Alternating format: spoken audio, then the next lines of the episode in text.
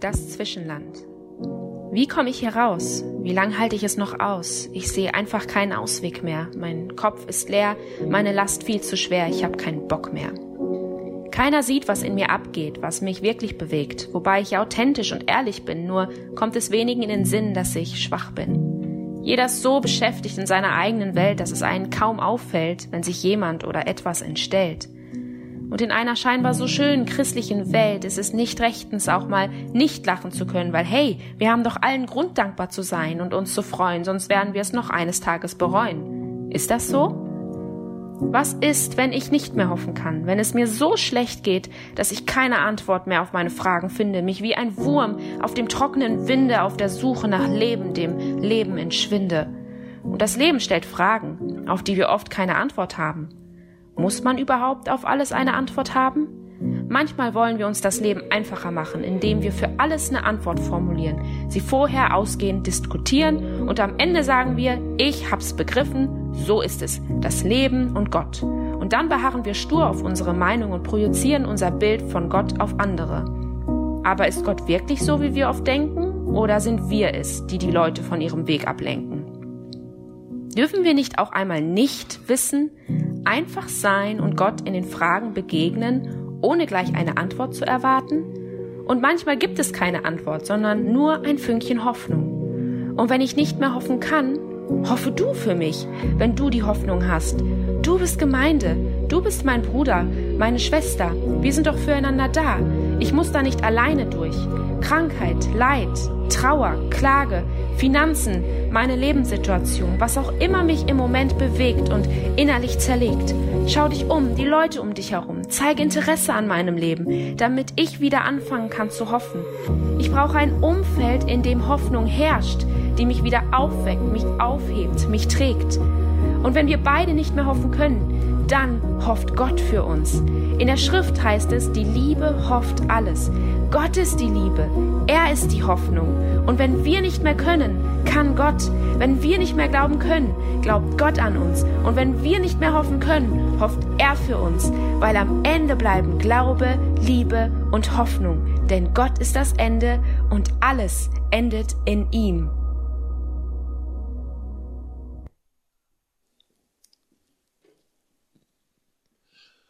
Hoffnung, die durch Höhen und Tiefen trägt. Höhen und Tiefen, das ist etwas, was wir, ja, was wir alle irgendwie kennen, oder? Und allen ist bewusst, dass das Leben nicht einfach nur steil bergauf geht. Nein, das Leben, das hat irgendwie so Abschnitte. Ich weiß nicht, ob woher das kommt. Ähm, vielleicht, weil wir es in unserer Umwelt sehen, weil wir sehen, dass Sommer und Winter sich abwechseln, ähm, dass es so viele Sachen gibt, die mal da sind, dann mal, dann mal wieder nicht. Und dass wir genau deshalb auch irgendwie wissen, okay, es gibt Höhen und es gibt Tiefen. Und diese Höhen, die sind, ja, die sind ja auch immer so großartig. Sie sind so intensiv, so kraftvoll, aber auch oft so leicht, dass wir sie gar nicht merken. Und genauso schnell wie diese Höhen da sind und wie sie uns einnehmen, ja, genauso schnell enden sie manchmal auch. Und dann kommen diese Tiefen und diese Tiefen, ja, die gehen nicht so schnell, wie sie kommen. Die bleiben irgendwie länger da. Die Zeit zieht sich, das Leben fühlt sich schwer an, gar nicht mehr so leicht. Und diese, diese Tiefen, sie liegen auf uns. Sie drücken uns hinunter, ziehen uns immer weiter. Als wir diese Themenreihe besprochen haben ähm, und Joe mich gefragt hat, Marco, möchtest du über, über das Thema Hoffnung durch Höhen und Tiefe sprechen. Und wir haben damals noch gesprochen durch Hoffnung im Leid. Da habe ich sofort Ja gesagt. Ähm, vielleicht nicht ihm direkt, um mir ein bisschen, um ein bisschen Zeit zu geben, um mir doch noch so den Fuß oder doch noch die Tür offen zu lassen, Nein zu sagen.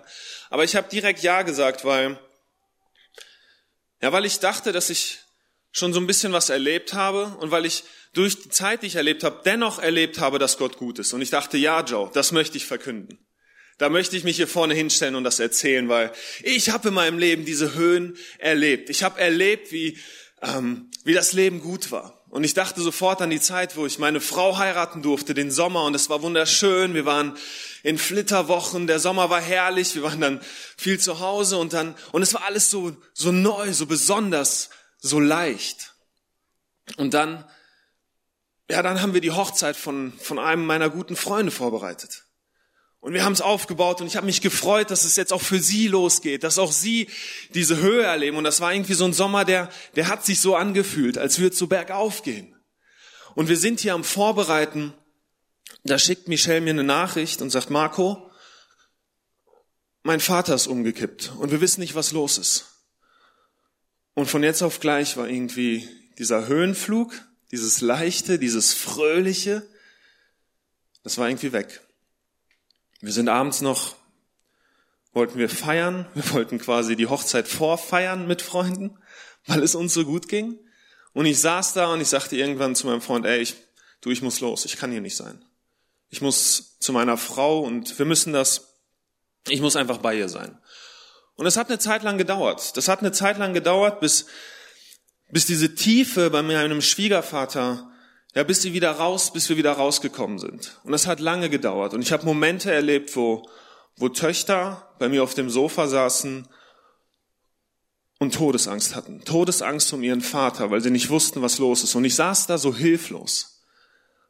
Ich hatte auch Krankheit in meiner Familie erlebt. Ich habe auch was erlebt. Aber dieser Moment, ich konnte da nichts sagen. Wir saßen einfach und ich habe die sitzen lassen und ich habe mich so hilflos gefühlt. Und es hat gedauert und irgendwann dann auch wieder, dann erwischt man sich wieder in diesen Höhen. Und man erwischt sich, dass es wieder auf einmal so gut ist, so leicht ist. Ja, dass wenn diese Predigtanfrage kommt, dass man sagt, ja, also da, da habe ich den Mut zu. Da habe ich den Mut zu, mich hinzustellen und das zu erzählen. Ja, und dann, dann kriegt man morgens ein SMS. Das ist ein Freund, den man schon acht, acht Jahre kennt, mit dem man viel Zeit verbracht hat. Dass er es nicht geschafft hat. Dass er an seiner Krankheit gestorben ist. Boah. Und dann war ich hin und her gerissen. Weil ich dachte, Gott, was ist das?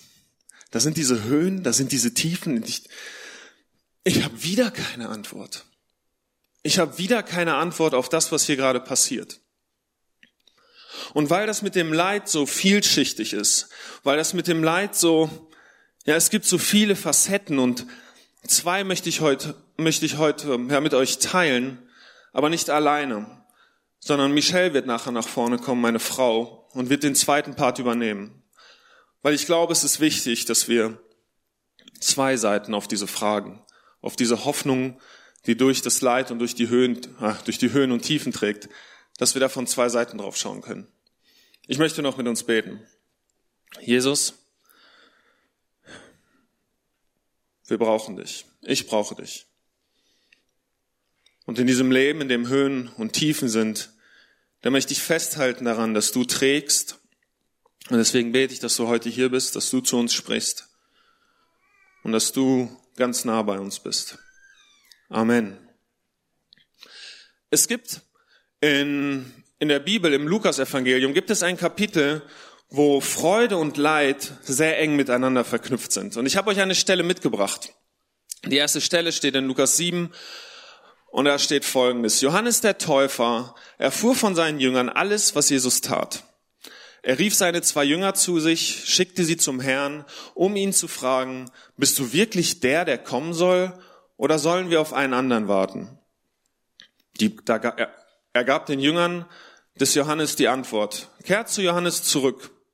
Bin ich zu weit? Ja.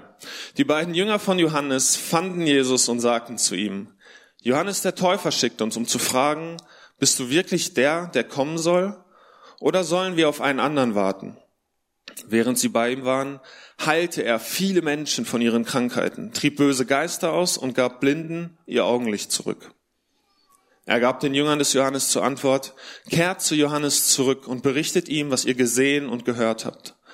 Blinde sehen, Gelähmte gehen, Aussätzige werden geheilt, Taube hören, Tote werden auferweckt und den Armen wird die gute Botschaft verkündet. Und sagt ihm auch, glücklich sind die, die keinen Anstoß an mir nehmen. Johannes, von dem hier berichtet wird, ist Johannes der Täufer. Und ich weiß nicht, was ihr für ein Bild von Johannes dem Täufer habt. Ich bin ehrlich, ich dachte immer, okay, das war so ein Typ, der da in seinem Lumpen irgendwo draußen an so einem Tümpel saß und die Leute getauft hat. Aber Johannes, ja, der war ganz anders. Johannes, das war ja, revolutionär, würde man vielleicht heute sagen. Einer, der sich, der sich gegen das religiöse System, aber auch gegen die Politik gestellt hat. Er hat mit beiden, bei beiden hat er sich Feinde gemacht. Warum? Erstmal, Johannes geht raus und Johannes tauft am Jordan und sagt, zeigt damit eigentlich dem Herodes, dem König, du, ich bereite hier gerade einen neuen Exodus vor. Du, du bist nicht unser König. Nein, es gibt hier was Neues und er schart die Menschen um sich.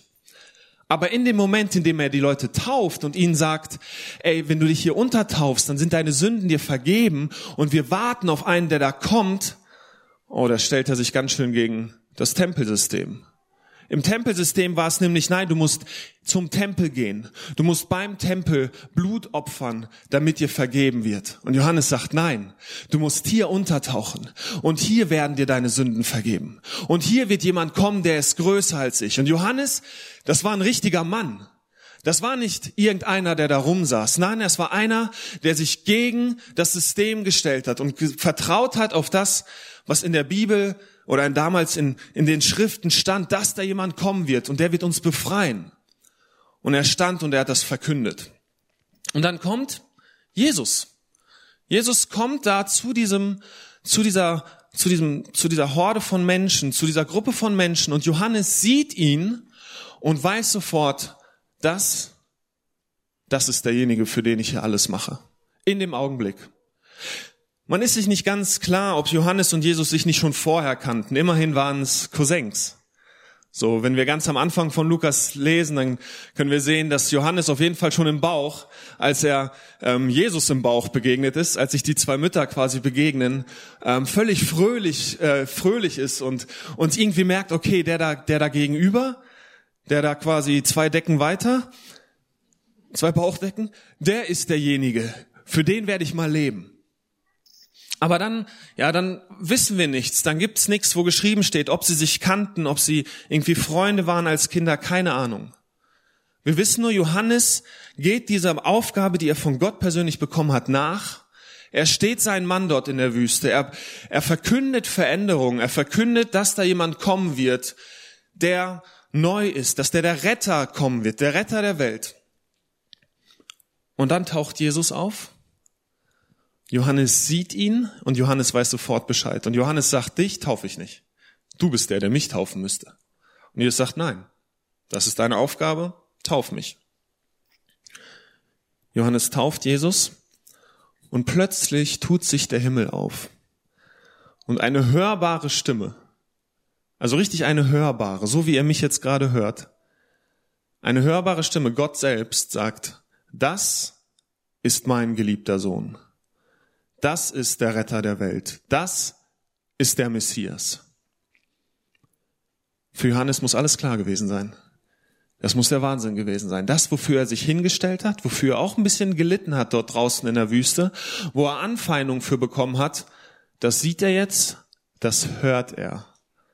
Dass das, worauf er gesetzt hat, wahr ist. Das Leben geht weiter. Jesus fängt an, sich seine Jünger um sich zu scharen und fängt an zu wirken. Und Johannes, der macht weiter. Der hört nicht auf. Der denkt nicht, na gut, jetzt ist er da, jetzt kann ich mich hinsetzen. Nein, Johannes, der verkündet diesen Jesus weiter und er macht ihn weiter groß und er stellt sich auch weiter gegen das System, gegen die Politiker, gegen die Korruptheit und gegen die Falschheit, so dass er ins Gefängnis kommt. Und da ist die Stelle, die wir gerade gelesen haben. Johannes sitzt in diesem Gefängnis jetzt. Und was passiert? Er kriegt plötzlich Zweifel.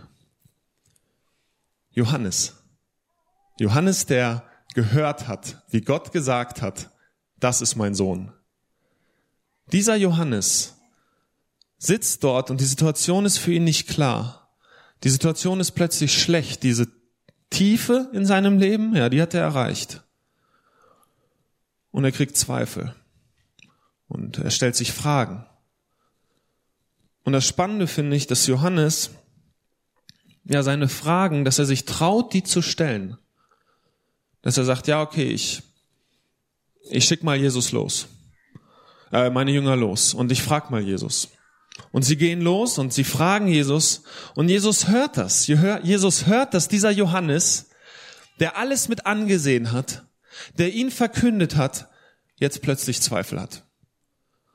Aber was macht Jesus? Ich finde das so gigantisch. Jesus sagt nicht, erinnert ihn mal an alles, was wir beide zusammen erlebt haben. Erinnert ihn mal an seine Höhen. Erinnert ihn doch mal, was er hier gesehen hat. Nee, Jesus ist da anders. Jesus, Jesus greift auf eine Grundfeste, auf ein Fundament zurück. Und zwar zitiert er Jesaja.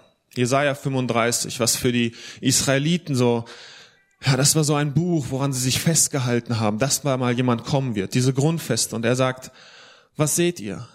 Lahme gehen, Blinde sehen, Tote werden auferst, Tote stehen auf. Er sagt quasi, guckt, das, was ihr seht, bringt ihm das zurück. Er sagt, okay, deine Zweifel sind in Ordnung, aber schau dir an, was wirklich passiert. Jesus begegnet den Zweifeln von Johannes mit Liebe. Aber eine Sache, die ist spannend. Und zwar die Sache, die Jesus nicht sagt. Jesus sagt, ja, ich bin der, der Messias. Ich bin der, der Tote auferwecken kann. Ich bin der, der Leute frei machen kann, Blinde sehend machen gehen kann, machen kann, Lahme gehend machen kann. Aber Johannes, du bleibst im Gefängnis. Für dich gibt es hier keinen Ausweg. Du bleibst da drin. Du bleibst in dieser Tiefe.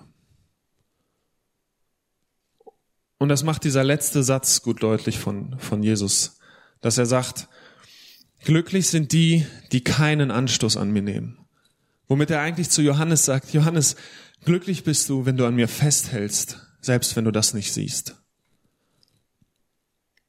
Selbst wenn deine Situation sich nicht ändert, wenn du da im Gefängnis sitzen bleibst, und trotzdem daran glaubst, dass ich der bin, der ich bin, dass ich heilen kann, dass ich Wunder tun kann und dass ich Befreiung bringen kann. Jesu Antwort ist alles andere als kalt. Im Matthäus Evangelium lesen wir dann, wie die Geschichte weitergeht. Johannes wird getötet. Sinnlos. Ein unglaublich sinnloser Tod. Da ist der König und der feiert und sie besaufen sich mit ihren Freunden und dann kommt die Tochter und sie tanzt so wunderschön und der König sagt, du hast alle Wünsche frei, wünsch dir, was du willst. Und die Tochter von ihrer Mutter angestachelt sagt, ich will den Kopf von Johannes. Herodes überlegt und sagt, na alles klar. Die Soldaten ziehen los, töten Johannes und bringen den Kopf. Ein unglaublich sinnloser Tod. Für diesen Tod gibt es kein Warum. Da gibt es keine Erklärung. Johannes stand nicht in dem Moment sein Mann und hat Gott verkündet und ist aus diesem Grund gestorben. Johannes ist gestorben, weil ein Mädchen, weil eine Frau sich überlegt hat, du, ich will jetzt deinen Kopf, der passt mir nicht. Und Jesus hört davon. Die Jünger erzählen Jesus davon. Und Jesus, der läuft weg. Der läuft weg von seiner Aufgabe und sagt, ich muss alleine sein. Ich kann das gerade nicht. Ich kann hier gerade nicht mit den Menschen sein.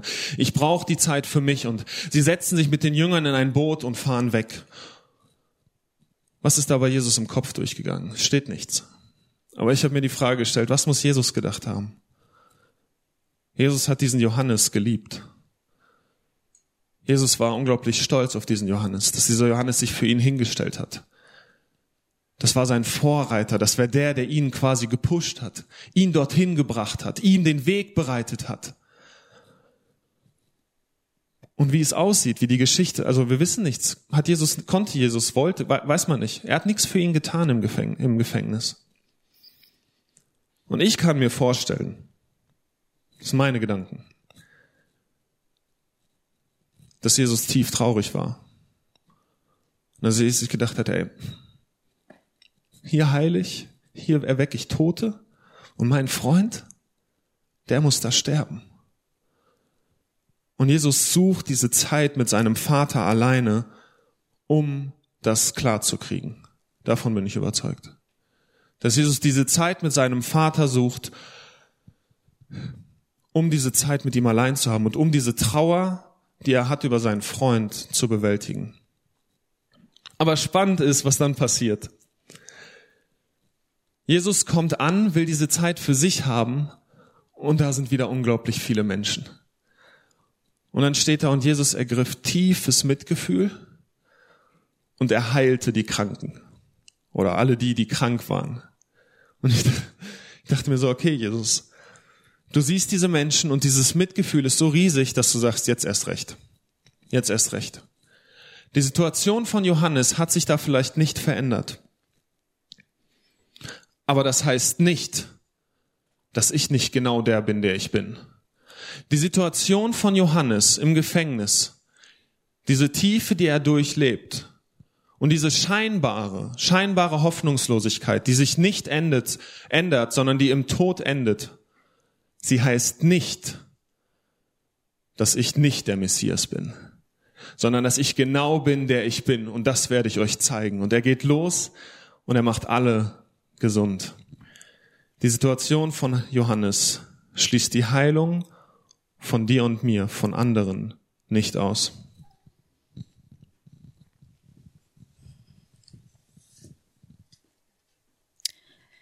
Ich hatte vorletzte Woche das Gefühl, dass ich in der Tiefe feststecke. Dass alles um mich herum irgendwie unglaublich schwer ist, dass mich alles runterzieht und ich glaube, es geht fast jedem von uns mal so. Dass einfach alles zu viel ist um uns herum. Man sieht so viel Leid um sich herum und man weiß gar nicht richtig, wie man damit umgehen soll. Menschen verlieren geliebte Menschen. Irgendwo anders auf der Welt gibt es riesige Explosionen oder Flüchtlingslager brennen. Dann kommen die eigenen Sorgen dazu, vielleicht finanzielle Sorgen. Und dann ist man im Austausch mit Familie und Freunde und bekommt mit, wie die Leid erleben, wie die unter Krankheit leiden, wie die Sachen haben in ihrem Alltag, die ihnen zu schaffen machen. Und dann steht man da und ist total machtlos. Und als ich mich so gefühlt habe, war meine Reaktion, dass ich die Nähe Gottes gesucht habe. Das war letzte Woche Sonntag und ich habe es genutzt, dass unser ganzes Haus leer war. Wir wohnen in der Stadt über der christlichen Buchhandlung und eigentlich wohnen Lita und Kevin noch unter uns und die waren zum Glück oder sind zum Glück in Kanada. Grüße gehen raus an euch. Und ähm, ich habe die, die Musik so laut gedreht, wie es nur ging und habe einfach Worship gemacht. Und in der Zeit ist Gott mir unglaublich begegnet. Und er hat mir gezeigt, Michelle, es ist gut, dass du Leid siehst, dass du siehst, wie es Leuten schlecht geht, aber nur um ihnen zu helfen, das besser zu ertragen. Es ist nicht deine Aufgabe, dieses Leid zutragen. Das ist meine Aufgabe. Und ähm, in Lukas 7 ab Vers 11 gibt es, wie ich finde, eine sehr passende Geschichte. Da möchte ich einen Teil von vorlesen. Bald darauf zog Jesus mit seinen Jüngern weiter zur Stadt Nein. Eine große Menschenmenge folgte ihnen. Als er sich der Stadt näherte, kam ihm ein Trauerzug entgegen. Der Tote war der Sohn einer Witwe gewesen, und viele, viele trauerten mit ihr. Als der Herr sie sah, empfand er großes Mitleid. Weine nicht, sagte er. Er ging hinüber zur Barre und berührte sie. Die Träger blieben stehen. Ich sage dir, sprach Jesus, steh auf. Da setzte sich der Verstorbene auf und fing an zu sprechen, und Jesus gab ihn seiner Mutter zurück. Ich möchte auf drei Sachen in dieser Geschichte genauer eingehen. Und die erste ist, er sah die Frau. Ich finde, es ist so ein kleiner Nebensatz einfach, den man so schnell überlesen kann. Aber ich glaube, der steht da ganz bewusst, weil Jesus sah nicht einfach nur die Frau. Er sah nicht nur ihr Äußeres, sondern er sah ihr Inneres. Er sah ihren Schmerz, ihr Leid und er nahm sie ganz bewusst wahr. Und das, der ganze Trubel drumherum konnte ihn nicht ablenken von ihr und vor dem Schmerz, den sie fühlte. Deswegen möchte ich dir sagen, Jesus sieht dich. Er sieht deine Ängste, sei es Angst bezüglich deiner Familie, Angst vor Krankheit, vor Verlust, vor Fehlern. Vielleicht hast du sogar Angst einfach vor dem Leben. Er sieht dich. Weiter steht, er war tief von ihrem Leid bewegt. Er empfand großes Mitleid. Ich finde das so schön in einer anderen Übersetzung stand, sein Herz überfloss voll Mitleid mit ihr. Jesus fühlt mit dir. Er fühlt deinen Schmerz, er fühlt, wonach dein Herz schreit, er fühlt das Gefühlschaos in dir und er fühlt vielleicht auch, wie du nicht weißt, wie du den nächsten Atemzug machen sollst, weil sich alles so schwer um dich herum anfühlt. Er ist da.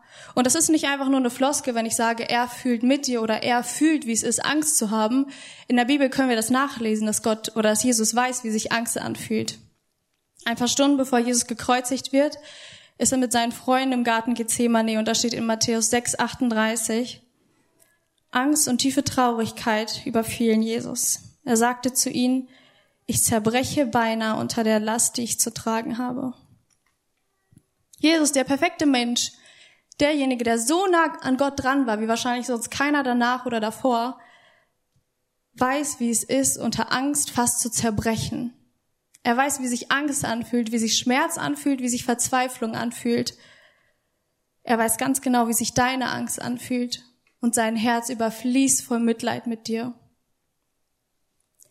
Was war Jesus Reaktion darauf? Als erstes suchte er die Nähe mit seinem Vater. Er suchte die Nähe desjenigen, der alle Angst und alle Sorgen, allen Zweifel, alles, was einen in die Tiefe ziehen kann, zur Seite schiebt. Und er betete und schüttete ihm sein Herz aus. Und ich finde, das ist eine Sache, die wir uns unbedingt merken sollten. Wenn eine Sache groß genug ist, dass du dir Sorgen um sie machst, dann ist sie auch groß genug, damit du dafür beten kannst. Für Gott ist nichts unbedeutend. Egal wie deine Angst vielleicht anderen Leuten klein vorkommt, für Gott ist sie groß genug, dass er sich um sie sorgt. Im nächsten Schritt suchte er die Nähe mit seinen Freunden. Ganz oft hören wir in der Kirche, wir Christen sind zur Gemeinschaft geschaffen. Und ich glaube, das ist auch richtig so und auch wichtig. Aber ich finde, ganz oft wird das einfach nur darauf bezogen, auf die schönen Momente im Leben. Auf die gemeinsamen Essen, die schönen Sommerabende. Dann, wenn wir Spaß haben, dann sind wir zur Gemeinschaft geschaffen. Aber da fehlt ein großer Teil. Und das ist der Teil, wo es darum geht, dass wir Gemeinschaft haben sollen im Leid zusammen. Wir sind da, um einander zu tragen, um einander zu helfen, um miteinander zu kämpfen. Und wenn Jesus das gemacht hat, dann sollten wir das auf jeden Fall auch machen. Wir sollten uns mit unseren Freunden, mit unserer Familie, mit den Leuten, die uns einfach nahestehen, austauschen und ihnen ganz ehrlich sagen, das und das sind meine Ängste. Hier befinde ich mich gerade in einer Tiefe und ich weiß nicht, wie ich da rauskommen soll. Und das bedeutet nicht, dass dein Gegenüber eine perfekte Antwort hat und dich sofort da rausholt, aber das bedeutet, dass du dein Leid teilen kannst und dass ihr es zusammentragen dürft. Wenn wir jetzt in der Geschichte weitergehen von der Mutter, die ihren Sohn verloren hat, steht in Vers 14, Jesus berührte die Barre. Die Barre, auf der der Tote lag. Und damals war das ein ganz schön großes Ding, weil das bedeutete, dass er sich unrein gemacht hat in dem Moment. Aber Jesus war das egal. Ihm war egal, was für eine Grenze er damit gerade übertritt. Ihm war egal, ähm, was für Regeln er damit bricht, was die Leute reden würden, was sie denken würden, weil seine, sein einziger Wunsch war es, diesen Jungen zu berühren. Und warum? Weil seine Liebe geht über Grenzen, geht über Regeln, geht über Religiosität hinaus. Seine Liebe, sein Mitgefühl ist weit größer als jede Regel sein könnte. Er übertritt jede Linie, um seine Liebe zu zeigen. Und ihm ist alles egal, solange er dir eine einzige Berührung geben kann. Jesus sehnt sich nach einer Berührung mit dir in deiner Tiefe. Er berührte den Jungen und dieser fing wieder an zu atmen. Eine einzige Berührung und er lebte. Lass Jesus dich berühren. Lass Jesus dich berühren, damit du wieder atmen kannst, damit du wieder leben kannst, damit du frei sein kannst von Angst, damit er dich tragen kann in deiner Tiefe. Und das bedeutet nicht, dass sofort alles vorbei ist, sondern es kann sein, dass du da vielleicht erstmal drinnen bleibst, ist er da, aber da ist er gemeinsam mit dir drinne. Seine Liebe möchte dich berühren, möchte dich frei machen. Eine einzige Berührung von Jesus kann alles für dich verändern. Jesus sieht dich, er fühlt mit dir und er möchte dich berühren. Diese zwei Geschichten, sie scheinen so gegensätzlich zu sein. In der einen Geschichte wird dieser Tote auferweckt und in dieser anderen Geschichte, da bleibt der Johannes im Gefängnis alleine. Aber das scheint nur so. Und da bin ich fest von überzeugt. Johannes, auch wenn seine Situation sich nicht geändert hat, war er nicht alleine. In Psalm 88 lesen wir was ganz Spannendes. Die meisten Psalmen, sie enden damit, dass Gott gut ist, dass Gott doch groß ist und dass Gott mächtig ist. Psalm 88 ist anders. Psalm 88 endet schlecht. Endet damit, dass der Psalmist sagt, Finsternis ist mein einziger Freund. Und Gott lässt diese Stelle, lässt dieses, diesen Psalm stehen in dem Buch. Er lässt es zu. Warum? Wegen dem, was Kevin vorne, vorge, vorne vorgelesen hat. Psalm 139. Denn selbst Finsternis ist Licht bei mir. Selbst wenn du denkst, dass nur Finsternis dein Freund ist, wenn um dich herum nur Finsternis ist, wenn diese Tiefe nicht aufhört, für mich ist das keine Finsternis. Ich sehe dich da und ich bin bei dir. Und das soll sein, womit wir heute schließen wollen. Jesus ist bei dir, egal was passiert. Jesus ist der Retter. Und Jesus ist derjenige, der, der uns heilen möchte, der unsere Krankheit nehmen möchte, der uns frei machen möchte. Wir sind überzeugt, dass er das ganz oft hier auf der Erde machen möchte, so wie wir das gesehen haben in den Geschichten, wie wir das lesen von Jesus. Dass es aber auch sein kann, dass, dass er es erst im Himmel tut, erst wenn wir bei ihm sind. Aber er möchte heilen und er sieht dich in deiner Finsternis und er will nicht, dass du da bleibst. Lass uns zusammen aufstehen und wir beten. Jesus, ich bitte dich, dass du bei allen bist, die sich wie Johannes einfach gerade in einer Tiefe befinden, wo erstmal kein Ausweg zu sehen ist. Du bist Licht in der Dunkelheit und du bist da in der Tiefe. Und ich bitte dich, dass du das jedem ganz nah ähm, einfach zeigst dass du den Leuten im Alltag zeigst, dass du sie trägst, dass du da bist und egal wie hoffnungslos ihre Situation ist, du bist mit ihnen da drin und du wirst mit ihnen kämpfen. Ich bitte dich, segne Leute, die gerade Angst haben, die gerade Zweifel haben, die in der Tiefe leben. Zeig du dich ihnen einfach ganz neu. Zeig ihnen eine Liebe und zeig ihnen, dass du nur Gutes für sie im Sinn hast und dass alles, was jetzt gerade ist, dass das irgendwann ein Ende finden wird und dass du zusammen mit ihnen als Sieger aus dieser Situation rausgehen wirst. Amen. Und Jesus, du bist der Retter dieser Welt. Du bist unser Heiland. Du hast am Kreuz unsere Sünden getragen, du hast unseren Schmerz, unsere Gebrechen, all das hast du getragen und all das glauben wir. Und ich möchte dich groß machen als der, der du bist. Und deswegen bete ich, dass du heilst, dass du hier in diesem Raum heile machst, was kaputt ist. Dass du in diesem Raum Zerbrochenes wieder ganz machst. Das Lahme gehen, das Blinde sehen, Jesus. Dass Freiheit geschenkt wird. Ich möchte an dich glauben als der, der du bist. Der uns hier auf der Erde schon Veränderung bringen möchte. Und das bete ich für jeden, der sich hier danach sehnt. Dass du diese Veränderung bringst. Dass du in das Leben trittst und dass wir selber erleben, hören und sehen dürfen, dass du heilst. Amen.